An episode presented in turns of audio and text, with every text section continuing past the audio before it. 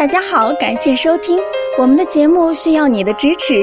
如果您有任何问题，可以加微信 a 八二零二零幺九八咨询。接下来有请主播为大家带来今天的节目。这位朋友留言说，现在二十岁了，早泄应该怎么治疗比较好？我们来回复他的问题啊。那么早泄的话，它是龟头敏感的一个症状。与你平时手淫呐、房事过度、精神压力等一些因素有直接的关系的。早泄通过治疗是可以有明显的好转的，所以说你首先要有一个自信心，确信这个是可以治好的，不要有太大的心理包袱。那么早泄目前比较好的方法就是通过中药对症的来治疗。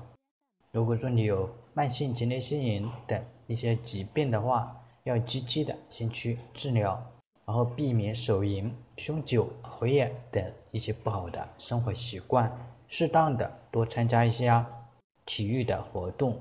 最后祝你早日康复。